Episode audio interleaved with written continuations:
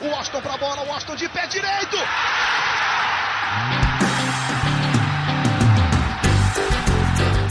Está entrando no ar o podcast. Sabe de quem? Do Fluminense! Do Flusão, do tricolor das Laranjeiras. É o GE Fluminense.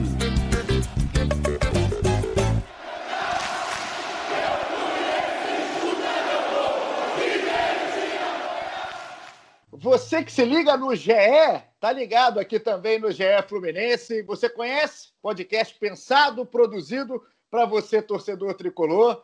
Eu sou Igor Rodrigues. Hoje estou aqui numa participação especial. É claro, eu já vou começar aqui adiantando que os meus setoristas preferidos estão comigo, como sempre. Felipe Siqueira e Paula Carvalho, aqui minha dupla de sempre. Vocês estão bem, gente? Tudo bem, tudo bem.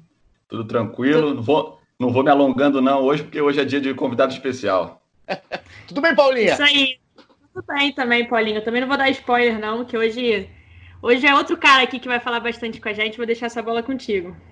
É, a gente está aqui, você que está ligado, como sempre, no ge.globo barra podcast, também pelo Spotify, ou nos aplicativos de podcast que você prefere aí no seu celular, que hoje em dia tem tanto celular que eu já não sei mais quais são os aplicativos. Hoje a gente fez aqui a questão de fazer um episódio especial para o torcedor do Fluminense. Então, já não me alongando muito também, já queria dar as boas-vindas para o meu conterrâneo. Eu sou Juiz de Fora, então meu conterrâneo, Hudson, volante do Fluminense, capitão do Fluminense na decisão do Carioca. Hudson, é um prazerzaço ter você aqui. Obrigado demais pelo seu tempo. A gente sabe que é uma correria, mesmo com esse negócio de pandemia, não tem isso, é correria do mesmo jeito. Então já te agradeço demais, a gente vai bater um papo bem legal aqui. Obrigado, irmão. É um prazer estar falando com vocês. Não sabia que você era meu conterrâneo. Eu também, eu também sou Rodrigues. Ih, rapaz! Começando entrosado aí. A resenha vai ser boa, tenho certeza. Rapaz, descobriu um primo aí, hein? a gente está mais entrosado do que Hudson e Dodge em campo. Então a gente começa aqui a nossa tabela, Hudson. De novo te agradecendo. Juiz de Fora está um frio danado, então vocês que estão no Rio de Janeiro, vocês estão bem, estão felizes aí no calor. Queria começar, Hudson. A gente é, tem coisa pra caramba para falar. A galera, inclusive, um monte, vários torcedores mandaram perguntas. Então a gente selecionou algumas, porque não dá, a gente não pode alugar o Hudson aqui, senão o Odair briga com a gente se a gente fizer mais duas horas de episódio. Então, Hudson, começando mais a sua adaptação, cara. Você chegou no Fluminense na temporada, né? E sempre que chega num clube novo, obviamente tem que se adaptar e tudo mais. Então, eu queria saber como é que foi essa identificação, cara. Que pra gente, cara, é, parece que você é um cara que chegou e ganhou seu espaço muito rápido, né? Pelo que a gente vê da torcida, a identificação da galera. Então, como é que é para você chegar no Fluminense? Como é que tá sendo esse retorno, tanto dentro de campo com o Odaí e fora de campo com a galera? Então, eu, eu de uma forma é, até um pouco surpresa, eu fui muito bem recebido. Mas é, se deve por vários fatores, eu acredito. O primeiro foi pelo contato inicial do Odair, junto com o Paulo Angione, o Mário, é, no meu período de férias ainda, no final de dezembro. Eles tiveram uma conversa muito franca comigo sobre o projeto, sobre é, o trabalho do ano de 2020 do Fluminense. Então, é, eu vim com o coração aberto, sabendo do desafio, sabendo que, que vestir um, um, uma camisa é, acostumada a, a brigar por títulos, que está vivendo uma reconstrução, né? Uma Mário Bittencourt está vivendo um desafio muito grande de, de, colocar a casa em ordem e, e foi muito bem recebida. A torcida também me surpreendeu muito é, desde o primeiro jogo. Claro que é, a gente teve muita atrelada resultado, futebol, essa aceitação ou não. E a gente teve algumas boas vitórias, principalmente durante o Campeonato Carioca. Isso fortaleceu é, a minha relação com a torcida. É, o grupo me recebeu muito bem. Acho que o Fluminense é um vestiário é, muito, muito, com um pensamento muito igual, não tem vaidade nenhuma. Isso é muito difícil. Todas facilitaram a minha adaptação e a gente sabe que apesar de desse contratempo que teve aí da pandemia, dessa parada, a gente ainda tem muita coisa aí para trabalhar, para melhorar dentro do Fluminense e, buscar os objetivos que o clube ainda tem esse ano. É, Hudson, é, tudo bem? É o Felipe aqui. É, como a gente estava falando, você está sete meses no Fluminense, né? Até um pouco menos.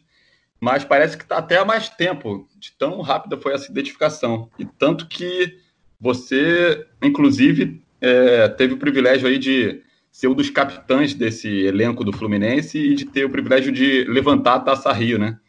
Fala um pouco de, de como você conquistou também a confiança ali do grupo, da comissão, da direção, para ser um desses capitães. Tem vários líderes, né? Tem o Digão, tem o Fred, que chegou e por toda a história, era capitão também no passado, também divide a abraçadeira em alguns jogos aí. Fala um pouco dessa sua liderança também. A Odaí sempre conversou muito comigo, né? Sempre deixou muito claro que estava. Ele enxerga, como você mesmo disse, vários líderes dentro do grupo. Hoje a gente não pode negar que o Fred, ele não é só um líder, mas ele também é um ídolo da torcida. É um cara é, diferenciado pela história que ele tem, não só no futebol, mas principalmente dentro do Fluminense. E ele não está podendo jogar, infelizmente, esse, esses últimos jogos, mas em breve ele vai estar tá apto mas é, eu me sinto muito honrado, cara. É, eu vim de uma experiência no, no, no São Paulo, em que eu também fui capitão, capitão em algumas competições diferentes, e principalmente uma Libertadores. Isso traz é, uma experiência a mais para o jogador. tive um convívio que me, que me ajudou e me amadureceu muito, que foi com o Rogério Ceni no São Paulo. É um cara que me várias coisas conduta, de responsabilidade, de, de identificação com o clube, de respeito ao clube, né? E, e mas é uma responsabilidade boa. Eu acredito que ela, ela, ela faz a gente ficar mais motivado e tende a, a, a performar melhor dentro de campo. Hudson, tudo bem? Aqui é a Paula também. É, prazer estar conversando com você. Falando um pouquinho do Odair, que você puxou essa bola, né? Falou que ele conversa muito com vocês, todos, que identifica mais de um líder no grupo. Como é que é a relação, assim, dos jogadores com ele, né? Assim, a gente vê já alguns torcedores, como você disse, né? Futebol é muito resultado. Então, assim, alguns resultados não vêm, a torcida já vai lá e critica o técnico. Como é que é essa relação interna de vocês com o Papito, né? Que vocês ficam brincando? o Papito, ele, ele, ele tem uma visão muito, muito clara do que é o futebol. O futebol ele é muito atrelado a resultado e muitas das vezes o resultado, quando ele não é favorável, ele esconde um trabalho que está sendo feito. E o Papito ele tá, ele tem trabalhado muito, tem buscado é, formas de, de, de, de, encontrar com que as melhores peças do Fluminense possam render de uma maneira melhor, de acordo com o padrão tático que ele imagina que seja. Todo treinador a gente tem que respeitar. Todo treinador tem uma maneira de jogar, mas ele busca isso com as peças que ele tem. E ele fez uma transformação no, no, no nosso modo de jogar. A gente vinha jogando é, com dois volantes, agora ele colocou três volantes, uma maneira que ele jogava com, no Inter, em que deu muito certo lá. Então a gente está é, tá treinando essa nova maneira de jogar e ele é um cara que conta com todos, se dá bem com todo mundo, é, sem demagogia nenhuma. Ele é um cara que, que, que tem uma. uma... Ó, eu tô, eu tô ouvindo só cachorro no momento aqui. O negócio. Isso aí é culpa minha, sempre acontece. Já peço desculpas pro Hudson. Acho que os cachorros resolvem latir só essa hora. Rapaz, mas ó, segura o bicho. O bicho tá bravo, o cachorro tá bravo do lado de lá. Para que o... padrão, né?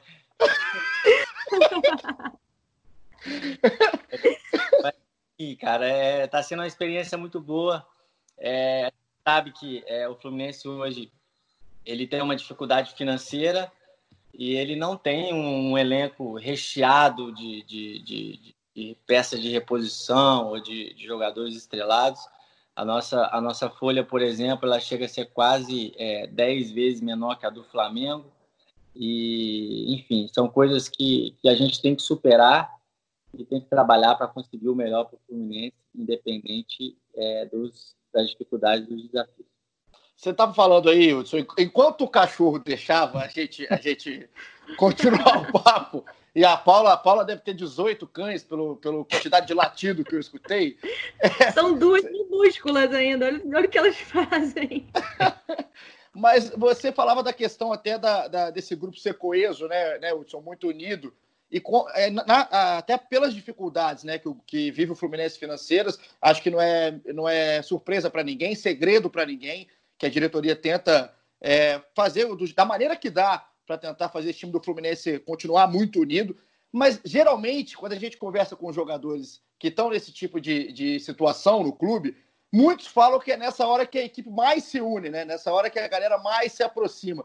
E aí me, me dá curiosidade, você que é um dos líderes desse elenco, né? Como é que é o elenco do Fluminense, cara? Como é que é o bastidor de vocês, até nessa questão das brincadeiras? Tem, o que a gente conversou com o Matheus Ferraz ano passado, e ele revelou que tem um monte de traíra desse elenco, que é, que é risada toda hora. Então, como é que é até brincadeira e o dia a dia de vocês que faz esse, esse ambiente que podia ser tão pesado por conta da, da, dos problemas ser um pouco mais leve? Cara, é, é muito sadio. É muito sadio entre os jogadores a gente tem uma, uma liberdade, é, lógico, com respeito com toda a comissão técnica, parte física, parte fisiológica, é, nutrição, psicóloga. Eu acho que está todo mundo assim é, é, pensando no mesmo caminho e sabe que se todo mundo estiver junto, unido, com, com um pensamento só, é, vai ser muito mais fácil sair, tanto da, da situação financeira, que é difícil, quanto para. Quanto para. Quer falar alguma coisa? Tá levantando não, não. Quanto é, os resultados dentro de campo. É, se a gente consegue resultados bons dentro de campo, o clube vai ter mais arrecadação, consequentemente, é, consegue é, cumprir os, os, os, compromissos, os vencimentos. Então, acho que é tudo uma consequência. E a base disso a gente consegue ter muito bem, cara. A gente tem jogadores é, experientes como o Nenê, como o Digão, é, o Fred agora, que são caras extremamente de grupo é, que, que, que, que, agregam muito. E tem jogadores de, é, subiram agora de Xerém, é, promessas que já estão virando realidade, que a gente é, aposta muito, sabe da qualidade deles, que a gente quer ajudar muito eles para que é, eles atinjam todas as expectativas né, que, que é gerado em cima desses meninos, mas com, com com, com, é, com essa união, com essa importância de estar tá todo mundo pensando com, com um pensamento só. O Papito fala o seguinte, que é, é melhor um pedacinho da vitória do que o todo da derrota, né? Então é melhor que todo mundo ganhe um pouquinho do que todo mundo fique é, como derrotado. Então acho que a gente tem buscado pensar assim ultimamente. Eu tava, Hudson, eu tava só alertando o Igor aqui para fazer a próxima pergunta aqui. é o tempo de fazer podcast, né? É, por videoconferência, né? Ah, você acha é. que dúvida, né? Eu Antigamente a gente fazia vou... pessoalmente com o Matheus Ferraz e tal, dessa vez agora por videoconferência. Fala aí, Paulinho. Não, eu vou só adiantar que o Siqueira é cheio de sinal, então é tipo o Ele faz um 4-4-2, eu não entendo, mas aí você vai, entendeu? Só, só passa a bola. Não, é, Hudson, é que você falou que tá. Você mostrou, né? Tá um entrosamento legal aí com, com o elenco, mas seu. Você está emprestado, né? Você pertence a São Paulo, está emprestado ao Fluminense, teu contrato vai até o, o fim do ano só, né? E agora com essa questão da pandemia, o brasileiro vai passar do fim do ano, vai até fevereiro. Já iniciou conversa com o Fluminense para estender, e até com o São Paulo, né? Para estender o contrato como é que vai ser essa extensão? Vai ser até o fim do Brasileirão ou já estão avançando para uma renovação de empréstimo mais longa? Como é que está esse papo? Já começou? É, então, é, isso confe confesso que ainda não com começamos a conversar. É, eu acredito que seja, é, no, é, pelo menos, meio que de forma automática até o fim do, do brasileiro, que acho que é uma, é uma coisa mais justa, correta e, e de se fazer. Agora, se vai estender mais, aí, aí já é outra história, a gente não sabe. Mas confesso que ainda não tem nenhuma conversa sobre isso, não. Mas provavelmente muito em breve deve ter, porque essas coisas, quando se deixa para a última hora, não, não é o melhor caminho. Ô, Paulinha, vou aproveitar aqui para, antes de você fazer a próxima aqui para o Hudson, a gente, é, como eu falei no início, Hudson, a galera mandou, né? A torcida, quando soube que era o Hudson que ia participar, Mandaram até no telefone pessoal da minha mãe as perguntas aqui, então a gente teve que selecionar. E aí tem uma pergunta legal aqui do Xande, cara, um abraço para ele. Arroba Melo Xande, se o Hudson quiser seguir o Xande no Twitter. É o seguinte, é, é em cima do seu posicionamento, né, cara? A gente que acompanha futebol, tá ligado em futebol sempre, a gente sabe que você jogou até de lateral direito na época do São Paulo e agora a gente viu você sendo deslocado no final do Carioca também em situação de jogo. E ele te pergunta se você joga confortável na função de primeiro volante, né? No caso que você jogou aí com a saída do Henrique, se essa posição te deixa confortável em campo, você que faz também é de segundo volante. Então, mais esse, esse amarradão de onde o Hudson gosta de jogar dentro de campo. É, então, é, o lateral eu já até deixei muito claro por daí que se ele precisar em, em caso de urgência, de lesão, por exemplo, essa semana a gente estava com o Gilberto e Julião é, fazendo transição, né, da parte de fisioterapia para o campo. Aí eu falei com ele que se ele precisar de mim, ele pode contar comigo. É uma posição que eu já joguei, eu já conheço. Então eu acredito que, em, em, como aconteceu na final do Carioca, quando não tem opção, ele pode me usar sem problema nenhum. Eu sou um primeiro volante ou segundo volante de origem. A minha carreira ela foi baseada é, praticamente toda nessas duas posições. É onde eu conheço mais, é onde eu me sinto mais à vontade. Você sabe os atalhos, posicionamento, eu acho que é confiança também, muito importante você estar numa posição que você se sente confiante para jogar. Então não tem muita diferença, é, diferença para mim jogar tanto de primeiro quanto de segundo.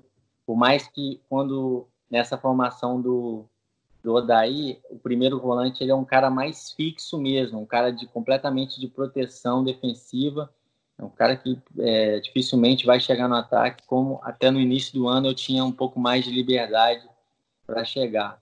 Mas me sinto bem também. É... Mas corre muito, do mesmo jeito, tá? Mesmo... tá dando 11, quase 12 quilômetros por jogo. Não é Miguel, né? Não é Miguel. Hudson, vou perguntar um pouquinho agora sobre, até voltando um pouco com as decisões agora contra o Flamengo. Agora há pouco você falou essa questão da, da diferença da folha salarial, né, que é realmente gritante aí do Flamengo para o Fluminense. O Fluminense, depois da paralisação, veio um pouco diferente do que a gente estava vendo antes da paralisação. É, teve o tempo de preparo, que do Flamengo foi mais de um mês superior. Então, assim, todo mundo tinha uma expectativa, principalmente na, na final da Taça Rio, a galera estava falando que já estava praticamente certo que o Flamengo venceria e seria campeão automaticamente do Campeonato Carioca. E a postura do Fluminense surpreendeu positivamente a maioria. E eu queria muito que você falasse assim para a gente como é que foi, né? Vocês conversaram, teve uma motivação por ser um clássico, uma final. Como é que você enxerga isso? É, é, é porque assim, eu, eu mencionei a parte financeira, mas é, a gente tem que ressaltar que não é só a parte financeira que o Flamengo tem de diferencial, tem um trabalho é, a longo prazo, tem conquistas, né? tem padrão de jogo, é, enfim, são vários fatores que fazem o Flamengo é, ser a equipe forte que é hoje. É, o que, o que motiva, a motivação maior de ter um clássico, de enfrentar um dos melhores times do Brasil, se não o melhor na atualidade, é, de poder é, é provar que falou, acredito que que por mais que o Flamengo fosse favorito, é, teve muitos da imprensa, não digo vocês, porque não, não, não recordo de, ter visto alguma reportagem de vocês, mas de menosprezar, menosprezar mesmo. Eu acho que menosprezar, a gente não menospreza time nenhum. E aquilo dali se tornou um desafio grande para a gente, é uma coisa de honra, de orgulho, né? E a gente teve o plano de jogo do Odaí, seguiu o plano, foi muito bem, teve cabeça, e, acredito que a gente mereceu sim ser campeão da Taça Rio.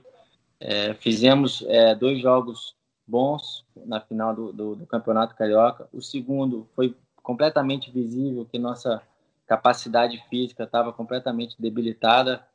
Foi onde teve força de, de, de, de fazer mais um jogo bom, igual a gente tinha feito os dois primeiros. Mas é, mostrou que a gente é capaz, que quando a gente está focado, concentrado, o time é um time que tem qualidade, que tem peças boas, que pode enfrentar qualquer time do Brasil de igual para igual. É, isso, como você falou, com pouco tempo de trabalho, com pouco tempo de preparação e com uma mudança repentina de, de, de esquema tático também. A gente tem que ressaltar isso. É, mas, enfim, acho que o Fluminense saiu fortalecido dessas finais do, do, da Taça Rio, do Campeonato Carioca, porque tem um desafio maior ainda agora no Campeonato Brasileiro. Vocês devem saber que os sete primeiros jogos nossos são jogos complicadíssimos, então é, é vai, vai ficando cada vez mais difícil. Mas é bom, eu gosto assim, eu prefiro assim do que ao contrário. Você falou que tem essa questão né, de todo mundo apontar o Flamengo como favorito, acaba motivando os jogadores né, servindo de combustível.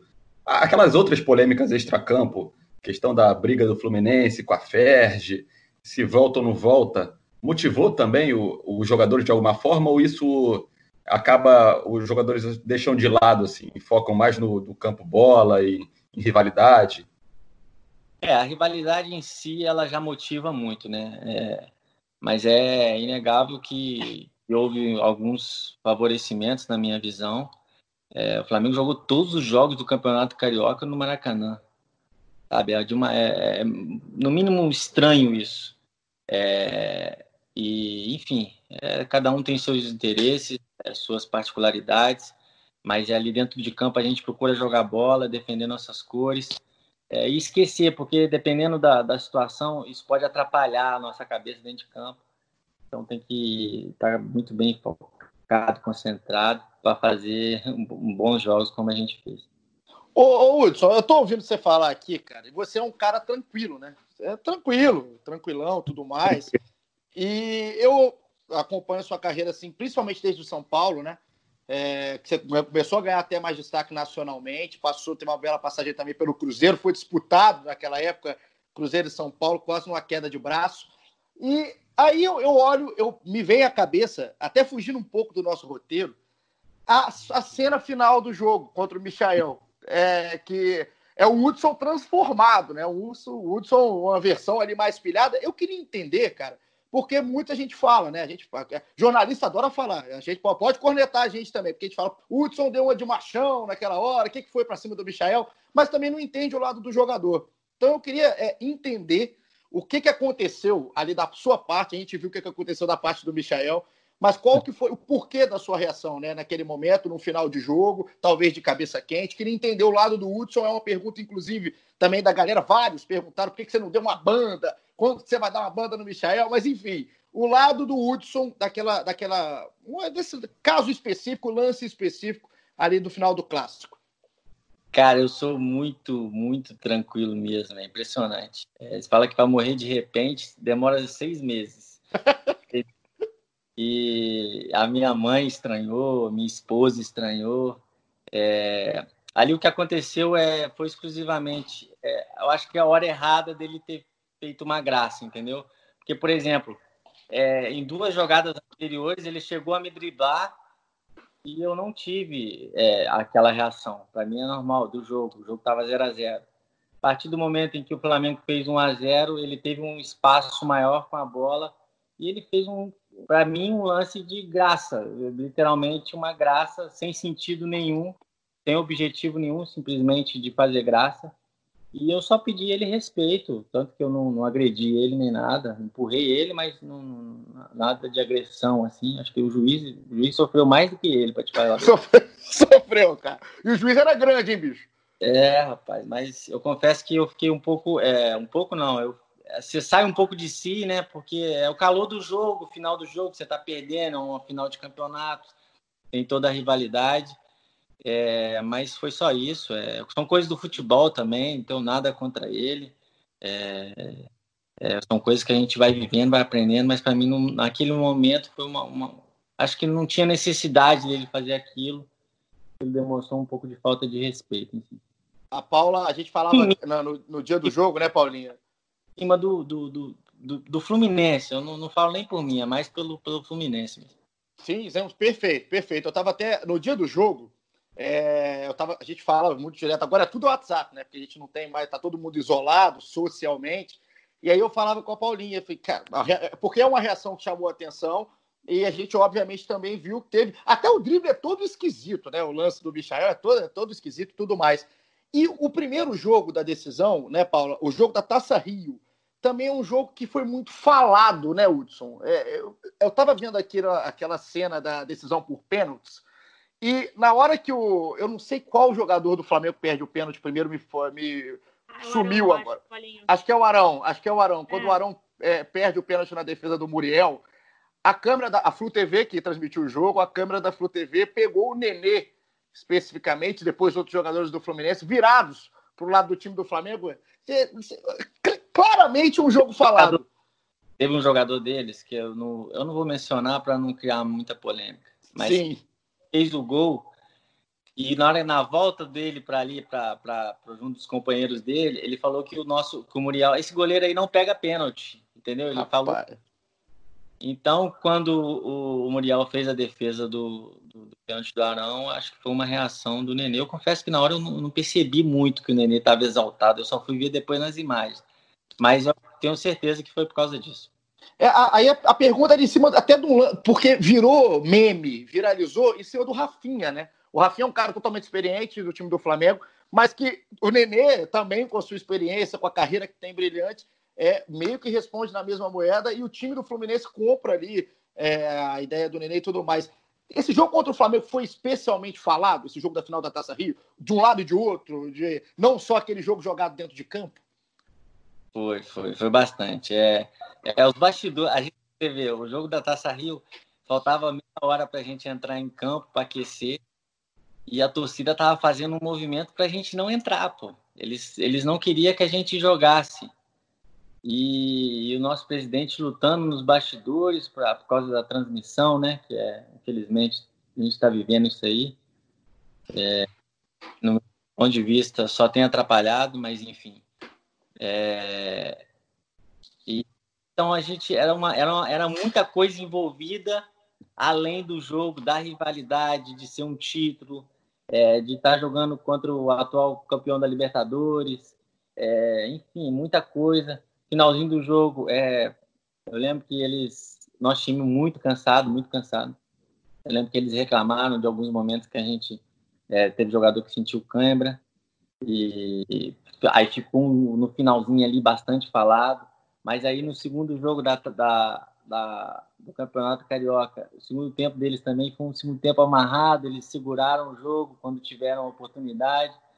Então é, são coisas do futebol, cara, faz parte, que, que faz parte, que aumenta a rivalidade. E é bom, é, eu, eu gosto muito, cara. Mas é, é bom assim, quando os fatos são, são, é, são colocados de forma verdadeira, né? Sem boatos, sem. enfim.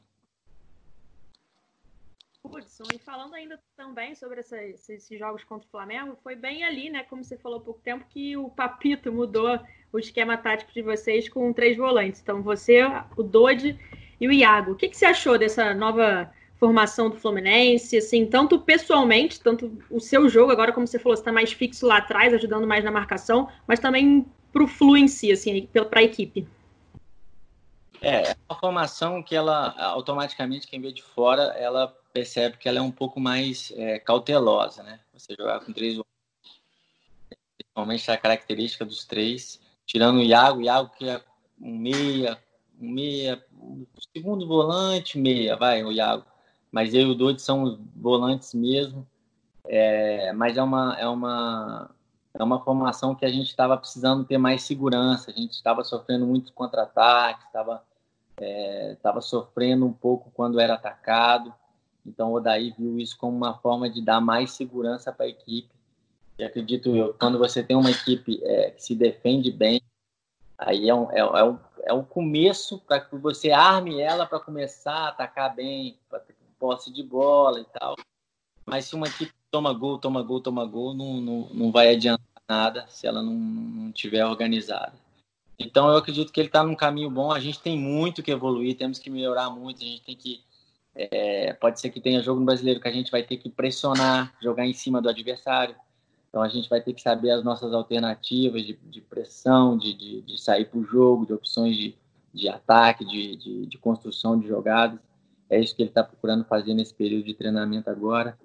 Então é uma formação que, de início, ela deu resultado, mas é uma formação que, ao meu ponto de vista, ela tem que melhorar muito é, é, para que a gente seja se torne mais forte ainda.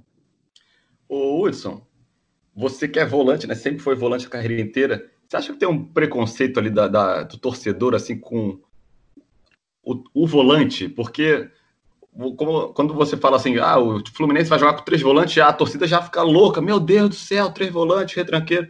E volante, principalmente no futebol moderno, é um dos jogadores mais completos, né? Que é o cara que precisa é, defender bem e precisa também chegar ao ataque, é, atacar bem. Antigamente tinha até um termo que era um pouco mais, até parecia mais pejorativo, né? Cabeça de área, sova até mais. Mas assim, mas hoje em dia o volante é, é um cara, no futebol moderno, é um cara muito é, versátil, não acha não? Eu acho que é, é, uma, é uma posição de suma importância, né? Porque é, você tem um futebol hoje que é muito dinâmico, muito físico, e você precisa de jogadores que saibam marcar e atacar muito bem. Tanto que o, os melhores times do mundo, eles têm os atacantes que marcam muito bem, que sabem pressionar, que não dão ali para a defesa e atrapalham muito a construção e saída de bola do adversário. Então, você imagina você ter é, três homens que conseguem fazer isso muito bem no meio de campo. Falam que se você ganha o meio de campo, você provavelmente ganha um jogo, né? Então, se você tem um meio de campo fortalecido, de jogadores que sabem marcar, mas que saibam também jogar e jogar bem, construir, ajudar o campo ofensivo, eu acho que o time tem tudo para obter muito mais vitórias do que derrotas. Mas é o que eu mencionei, eu acho que a nossa formação é uma formação é, que ainda está precoce, que ainda demanda o trabalho ainda e muito aperfeiçoamento.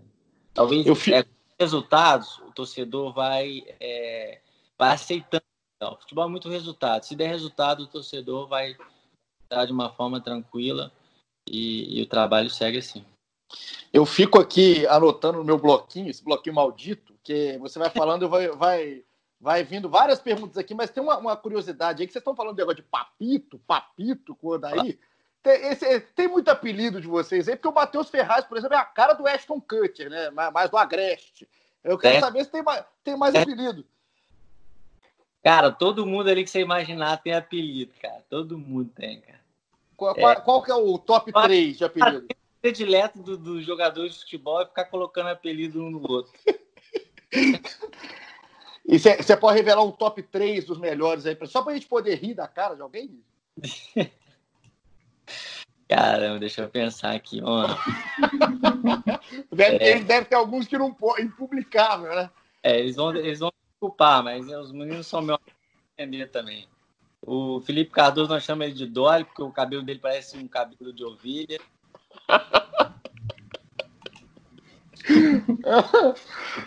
ah, mas quem? O, o Ferraz que você falou, é, a gente chama de Sérgio Reis, né? ah, cara, tem muitos, cara. É, deixa eu pensar mais um. Vo, você tem ou você não vai entregar o seu? Só para só ver como é que é. Ser útil é sincero nesse momento. O meu não é muito de feição, o meu é mais. O meu, eles me chamam de canalhão, pra você ter ideia. Útil Beleza, é Hudson Canalhão. Aqui a partir de agora só, só, só me dirijo ao Hudson como canalhão. Ô, ô, ô Hudson, é, é. até para seguir na linha da canalice, o, o André Calaça, que também está sempre com a gente aqui, torcedor do Fluminense, manda pergunta sempre. Ele fez uma pergunta ainda para a gente terminar até a parte dos Fla-Flus, dessa sequência de Fla-Flus que vocês tiveram, em cima do vestiário, né? A pergunta dele é uma curiosidade minha também. Como é que foi a reação de vocês no vestiário depois de cada um desses três jogos, né, cara? De terem levado a Taça Rio tão falada, com tanta rivalidade, com tanta coisa por fora, e depois ter jogado bem no segundo jogo e não conseguido levar, e fisicamente já totalmente esgotado naquele jogo decisivo. Como é que foi a reação de vocês no vestiário depois de cada jogo? É, depois da Taça Rio foi, é, foi um sentimento de alívio, né? Dever cumprido, fizemos o nosso melhor, conquistamos nosso objetivo. É, no primeiro jogo da, do Campeonato Carioca, da, da final, já foi um sentimento, poxa, nosso time pode vencer eles, nosso time é, se, se, se, jogar de igual para igual, se, se arriscar também, se defender bem, principalmente contra o Flamengo, você tem que se defender muito bem. A gente não pode pensar que, que tem quatro, cinco jogadores que podem decidir a partida a qualquer momento. E, e o, o primeiro jogo demonstrou muito isso, da nossa capacidade. E o segundo, infelizmente, é, ele culminou com tristeza e frustração, porque é, A gente viu que faltou perna para a gente mesmo. É, a cabeça mandava, mas a gente não tinha, não tinha condições é, de, de, de, ter feito mais duas. É, porque imagina, jogar contra o Flamengo uma vez já é difícil, imagina jogar três vezes num período de sete dias. É, não é fácil. Eles, por exemplo, no segundo jogo, eles trocaram cinco jogadores, meio time. E, enfim, é, é uma coisa do futebol, mas é, foram reações diferentes. O primeiro, alívio. O segundo, de, poxa, dá, hein? Dá para dá ganhar deles. A gente tem time, a gente tem condições. E o terceiro, mais de frustração e, e de tristeza, porque perdeu um título. Por mais que a gente tenha jogado bem, tenha buscado resultado, você perder um título é muito ruim. Hudson, você é um cara muito ativo né, nas redes sociais também. E depois dessa campanha do Fluminense no Carioca, você fez um post com um texto é, dando os parabéns para os jogadores, pela comissão, pelos funcionários, diretoria, é, pela campanha do Fluminense, citando as dificuldades, pouco tempo de treino.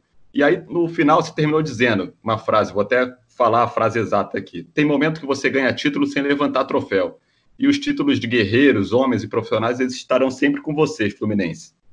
E a maioria do, dos torcedores gostou muito da mensagem, interagiu com você, pô, falou isso aí, capitão, Hudson e tal. Mas teve alguns que a gente percebeu ali que criticaram, é, classificaram essa, principalmente esse trecho final, como uma glamorização da derrota. É, como é que você viu esse ponto de vista, essas críticas pontuais, e como é que você vê também a críticas como um todo, assim, que acabam, as redes sociais, a gente lidar muito com isso, né? Principalmente os jogadores, né? Que são figuras tão expostas. É, isso é, um, é uma coisa que a gente está tendo que lidar é, toda hora, né? A rede social acostumou o torcedor é, 24 horas por dia e a gente tem que é, lidar com isso de porque cada um tem uma opinião, cada um tem uma visão. Ali eu expus um sentimento é, é, meu, pessoal mesmo, de, do que a gente viveu nesses dias todos, do que a gente viveu durante é, o período em que a gente não podia treinar em campo, que a gente tinha que treinar na varanda de casa, cada um com seu espaço, é, das dificuldades que teve de, de, de, de, pouco tempo de preparação, é, da viagem que a gente teve que fazer para Bacaxá, é, tipo duas horas antes do jogo, enfim, acho que tudo, tudo que foi transformado, da imprensa falar que o, Flamengo ia golear o, o Fluminense, de, enfim, tudo, tudo que, que demonstrou que, que, o grupo saiu fortalecido, que o grupo foi guerreiro, que o grupo se superou, que o grupo é, é, não conquistou o Campeonato Carioca, mas saiu de forma honrada, saiu de forma orgulhosa. É, não quero, como, como você disse, me desculpa, é, como é que é? Glamorizar a derrota, né? Não, muito pelo contrário. A derrota ela dói muito, ficou muito, todo mundo muito triste. É, a gente queria sim ter vencido. É, a mensagem que eu quis passar foi inteiramente de que é, fizemos o possível e demos o nosso melhor perante todas as condições. E isso é o alívio que a gente tem de, de, de ter representado a camisa do Fluminense muito bem. E é, acho que a nossa missão principal era essa e essa foi cumprida.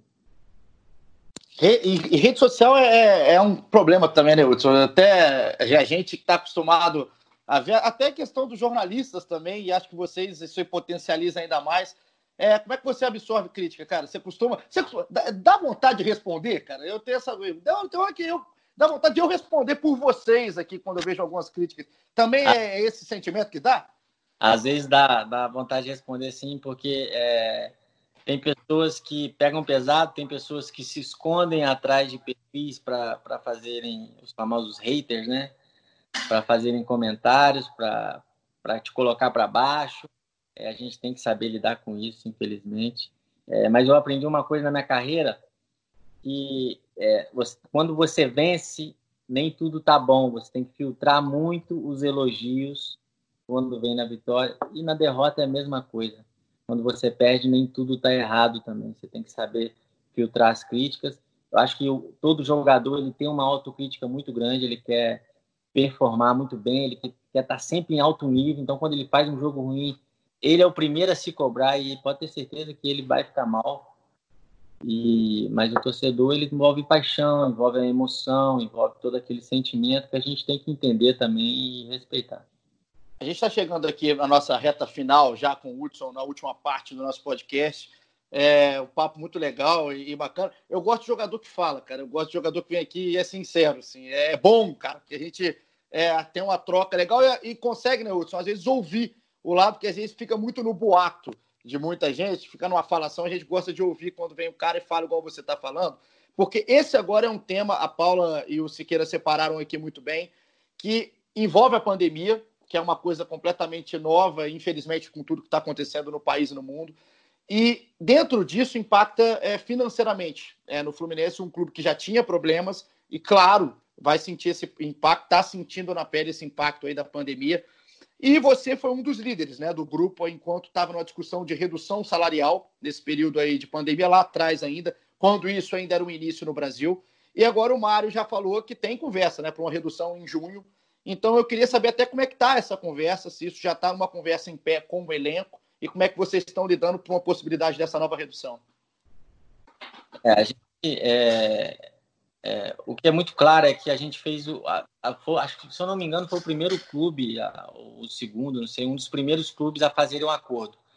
É, e, uma, e o nosso acordo perante aos outros clubes, é, ele foi um acordo, ele foi um acordo bom para os jogadores, não foi um acordo ruim.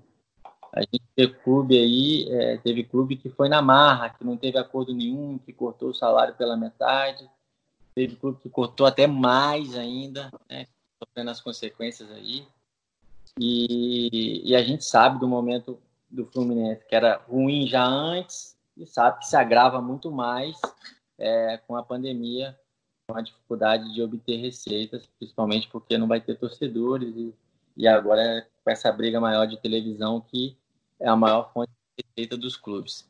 É, então a gente, é, para nossa própria sobrevivência também, a gente tem que saber disso a gente tem que saber que, que, é, que é um esforço que a gente tem que fazer para o nosso bem, para o bem do clube, porque assim como o clube não vive sem a gente, a gente também precisa do clube para trabalhar. E o Mário ele é muito transparente, ele é um cara que conversa muito, então ele, ele, ele mostra como são as coisas, como tudo que está acontecendo, então nos deixa à vontade e, e, nos faz entender todo o processo e confiar nele principalmente, entendeu? Então, provavelmente vai, vai haver uma redução, sim, é, para que todo mundo é, continue trabalhando normalmente, não só os jogadores, mas a gente tem, o Fluminense tem 600 funcionários aí, que também tem quantas famílias por trás aí. Paulinha, mais uma para o Hudson aqui na nossa quase saideira. Boa, então, vou fazer um dois em um rápido. Acabou que o Hudson até respondeu a pergunta que eu ia fazer, que era sobre o Mário, né? Que, sim, pelo que a gente vê, tanto eu, o Siqueira, o Noel também, que acompanha o dia a dia do Fluminense, os jogadores têm uma relação muito aberta, assim, com o Mário Bittencourt, né? Tipo, de muita. Tra... Ih, minhas cachorras vão começar, hein? Já tô sentindo aqui. é, mas tem uma relação muito aberta com, com o presidente, isso com certeza facilitou né, o acordo, como você disse. Aí já vou emendar para o assunto Campeonato Brasileiro, que daqui a pouco começa em agosto, já são seis rodadas seguidas, né? Pelo menos vão ter um tempinho que vocês não tiveram anteriormente para treinar, para se preparar. Mas como é que vocês estão encarando isso, né? Porque vai ser uma maratona de jogos e além da quantidade de jogos, jogos muito difíceis, como você mesmo falou, né? Já estreia na pedreira lá fora de casa contra o Grêmio. É, gente, é o período que a gente não teve né, de, de, de preparação para as finais do Carioca, a gente está tendo agora. Então a gente está procurando se preparar o máximo possível, dar volume de treinamento, porque a carga vai ser muito grande. É, o Campeonato Carioca a gente fez seis jogos em oito dias, se não me engano. E a gente vai ter, a gente vai ter esses seis primeiras rodadas e depois tem a decisão da Copa do Brasil contra o Figueirense, que vale muito para a gente, é, é de, de suma importância é, para o Fluminense, a Copa do Brasil esse ano. E, e a gente está se preparando, procurando é, claro, é, melhorar toda a parte tática que a gente precisa melhorar, como eu havia mencionado, mas principalmente fisicamente também, porque vai precisar muito. A gente torce para que as lesões sejam mínimos, mínima possível, que a gente tenha perca de pouquíssimos jogadores, porque vai ser uma sequência, não só agora, né, mas a tendência é que seja até fevereiro é, nessa batida aí. E Hudson, é, o Fluminense nos últimos anos, até assim, quase desde que saiu a, a Unimed, o Fluminense tem sido é, figurante ali na tabela do Brasileirão. Foi campeão em 2012, mas depois tem campanhas discretas ali, alguns anos brigando para não cair. E a, e a torcida tá, quer, não quer mais esse sofrimento, né? É, dos últimos, do, principalmente os dois últimos anos, brigou para não cair. Já dá para fazer uma previsão de, do que vocês acham que o Fluminense pode brigar nesse ano, se é na metade de cima, para pegar uma vaga na Libertadores. É, claro que tem o, o, brasileiro esse ano vai ser muito diferente por toda essa questão que envolve a pandemia, né? Vai, vai ser uma pedreira. Mas vocês conseguem, já tem uma mira ali? A gente tem uma meta, sim. É... Mas eu vou esconder a meta de vocês. a gente prefere surpreender do que decepcionar. É, o melhor caminho é esse, mas a gente tem uma meta, sabe, é, é, da qualidade do grupo. O Campeonato Brasileiro é, tende a ser mais disputado do que nunca, né, por, por, por tudo que está acontecendo. E a gente espera, lógico, ficar o mais acima da tabela possível, fazer uma boa campanha esse ano, diferente do que foi os anos anteriores. E, mas eu não vou falar para você a meta, não. A meta, a meta, mas, a meta é, é boa, é boa. A gente espera surpreender.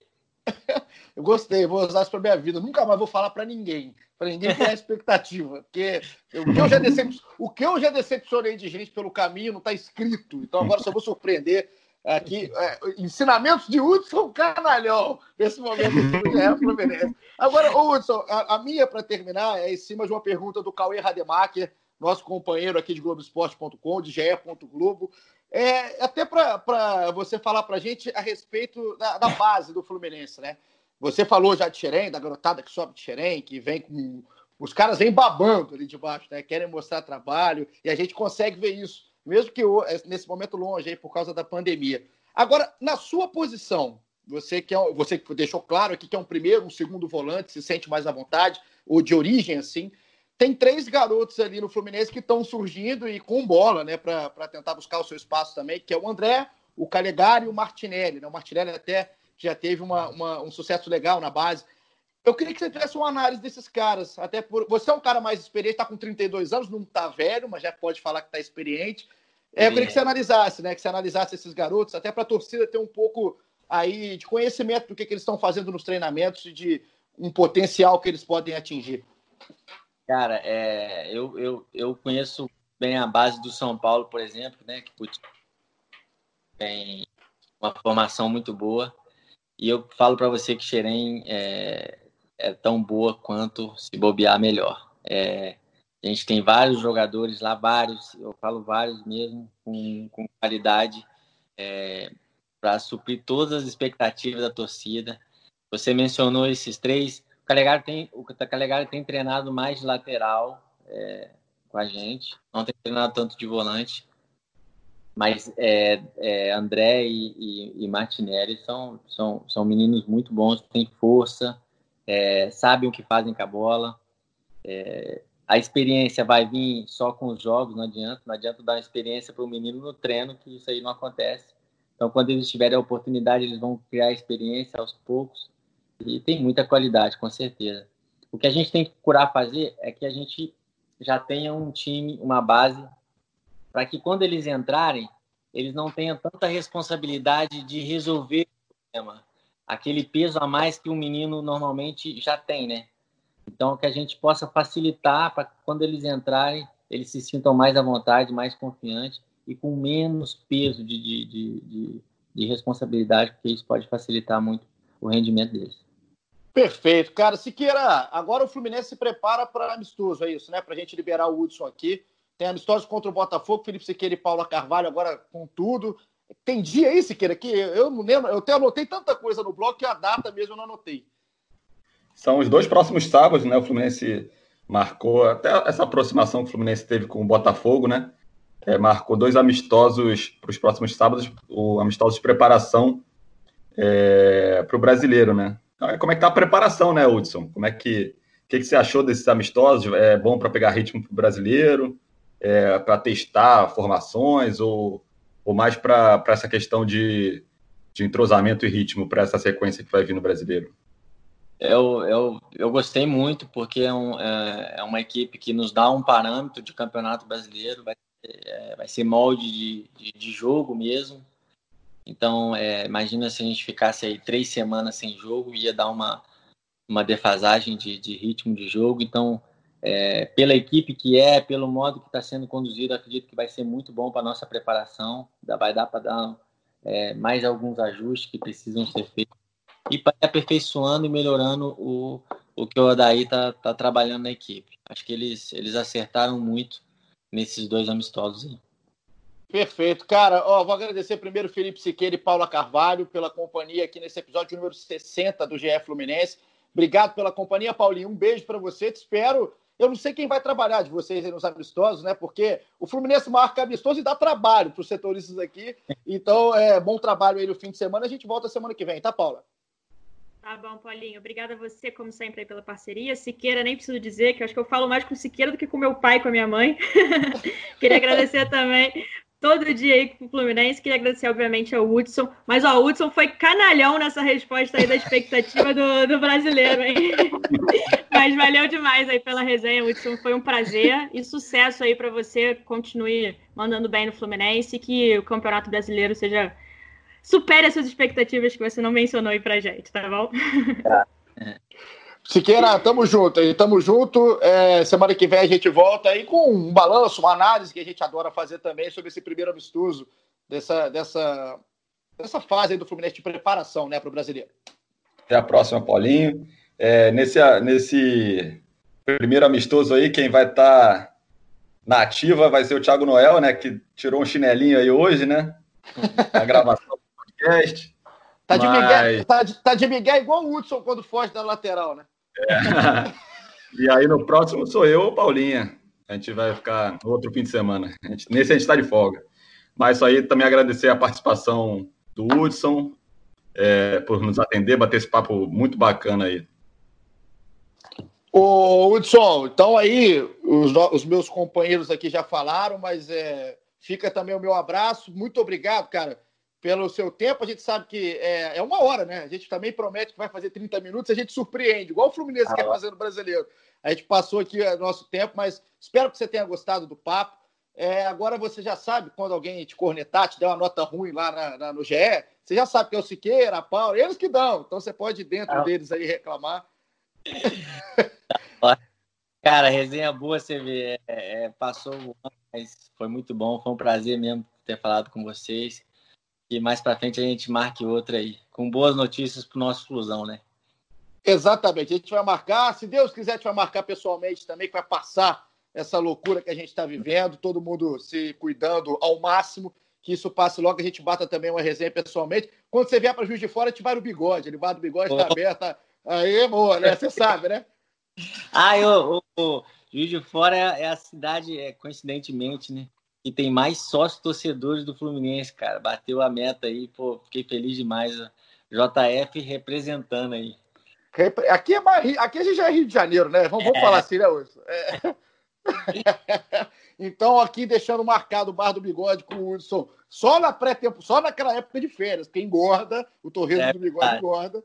E, e agradecendo demais, valeu muito a resenha, o tempo, pô, as respostas. O Hudson foi sincero até ser canalha no final e não entregar o que, que o Fluminense quer, mas foi um papo muito legal. Espero que você em casa tenha gostado demais também do nosso episódio 60. Muito obrigado pela sua companhia até agora. A gente volta daqui a pouco com mais entrevistados, com mais convidados e sempre com esse bate-papo legal. Tamo junto, até a próxima e aquele abraço.